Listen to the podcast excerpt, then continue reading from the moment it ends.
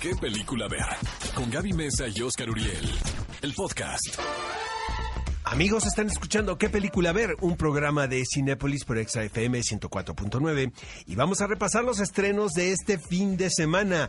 Llega Cindy la Regia, una de las películas mexicanas más esperadas de esta temporada. Aparentemente esta película es una comedia romántica. En lo personal creo que se sale, ¿no? Del Es como un estándar. caballito de Troya de comedia Exactamente, romántica. tiene, tiene el empaque de una comedia romántica, pero es un, es un argumento que pone muchos asuntos importantes sobre la mesa a partir de la comedia. Y sabes qué me gusta, Oscar, que, que sí le están marketeando como una comedia romántica. Vaya, como una comedia, porque de pronto también llegan esas películas mexicanas que tienen Que son cierta insistencia en decir, exacto. no, no es una comedia. Y sí es Esta una es comedia distinta, romántica. ¿no? Y esta es como, vaya, desde el póster dices, sí, es una comedia, pero justamente eso atrae a la gente a la sala y sales reflexionando otras cosas. Eh, No vamos a hablar mucho porque a propósito de Cindy la Regia nos acompañan aquí en cabina sus actrices Cassandra Sánchez Navarro y Diana Bobbio y bueno, ¿quién mejor que ellas para que nos hablen de esta cinta? Solo les diré que está basada obviamente en el cómic de Ricardo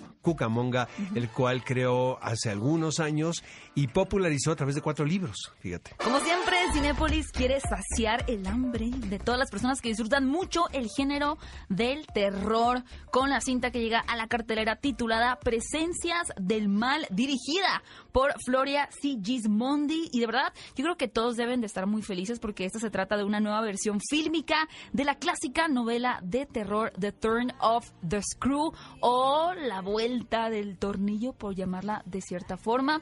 Algo que es muy particular es que la directora ha decidido situar esta película en, me parece, la década de los 90.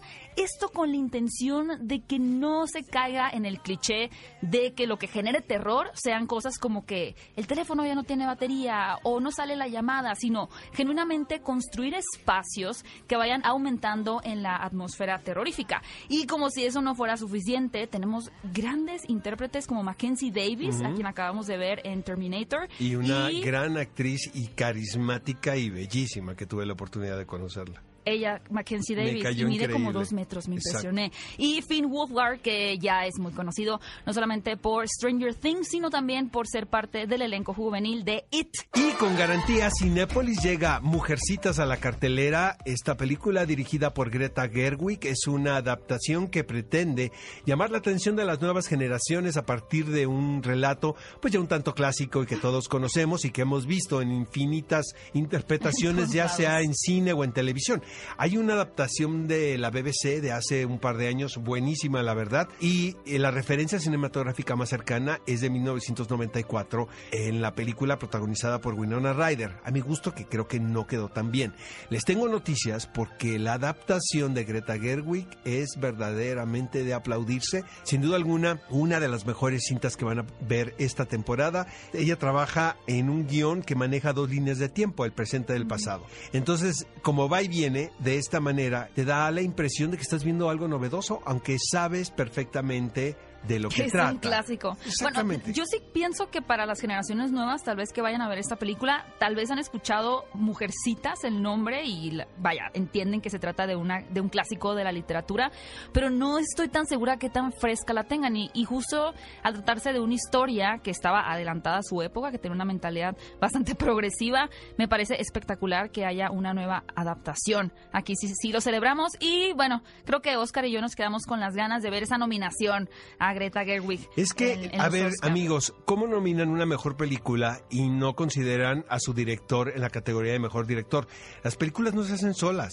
A mí la verdad me cuesta Siri. mucho trabajo. Siri la Las hizo Siri.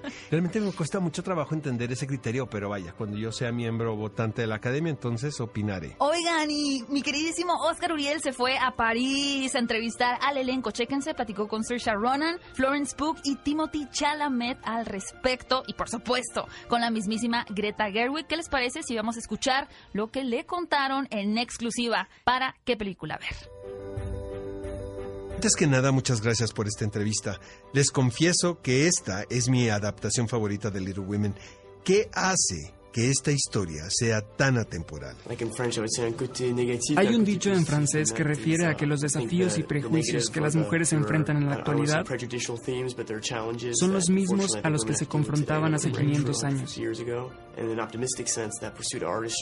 En el lado optimista, la búsqueda en el arte, la importancia del apoyo de los miembros de tu familia y el creer en ti mismo sigue siendo lo significativo hasta el día de hoy.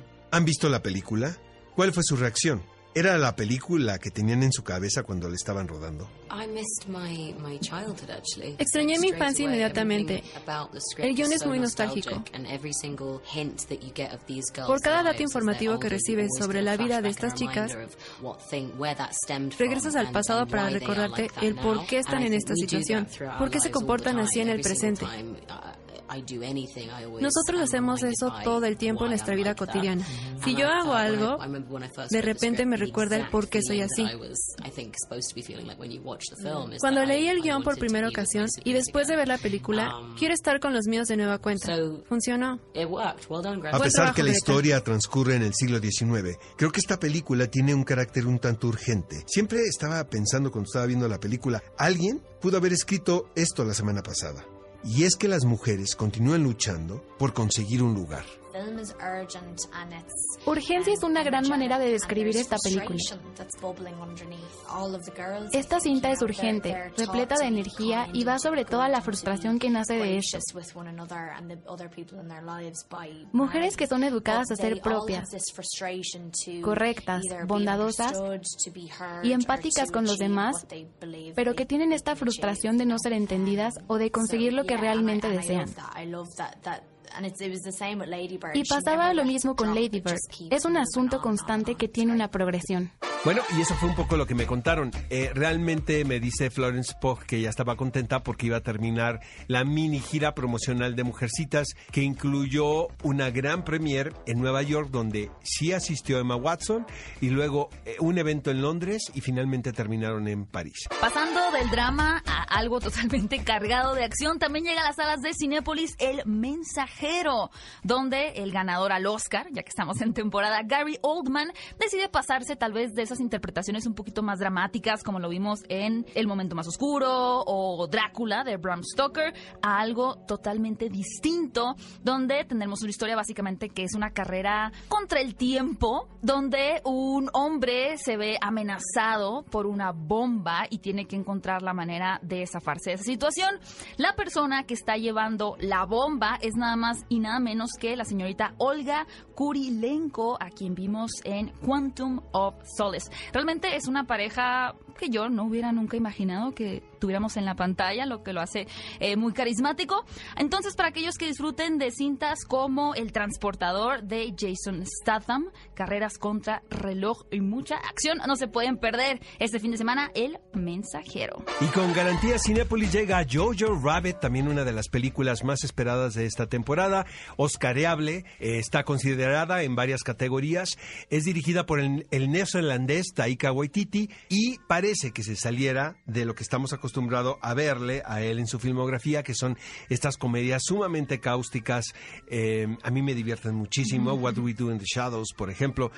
Eh, sin embargo, aquí adapta un libro y es una historia muy particular que corre un determinado riesgo porque amigos va de un niño nazi quien tiene un amigo imaginario.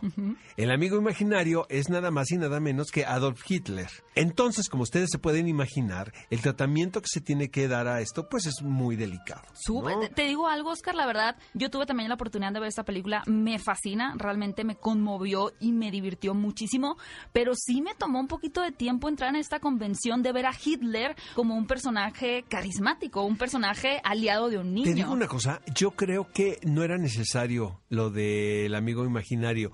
La historia por sí sola se sostenía de un niño nazi quien tiene un mejor amiguito. ¿Qué tal el actor que hace al mejor amigo? Que es sensacional. El niño de los lentes. Lo debieron haber nominado en la categoría de mejor actor de reparto.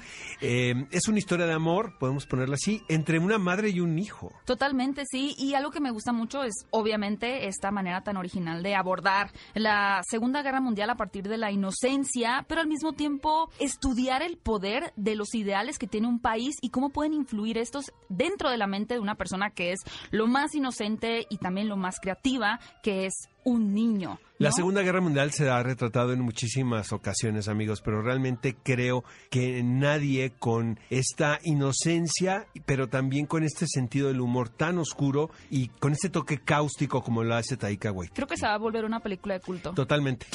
Ve a Cinépolis y utiliza el hashtag qué película ver. Escúchanos en vivo todos los sábados a las 10 de la mañana en ExaFM 104.9.